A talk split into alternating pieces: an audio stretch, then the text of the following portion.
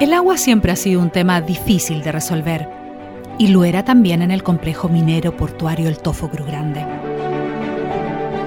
El mineral no contaba con agua propia para atender todas sus necesidades.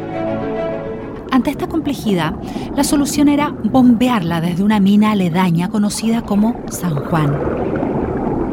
La tarea no era simple por la distancia a cubrir, pero se llegó a una solución empleando una cañería matriz de 6 pulgadas de diámetro y más de 7.000 metros de largo.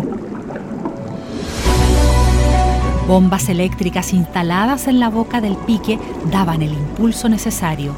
Tras comenzar a operar, el agua llegó al complejo El Tofo Cruz Grande y la mina se llenó de vida.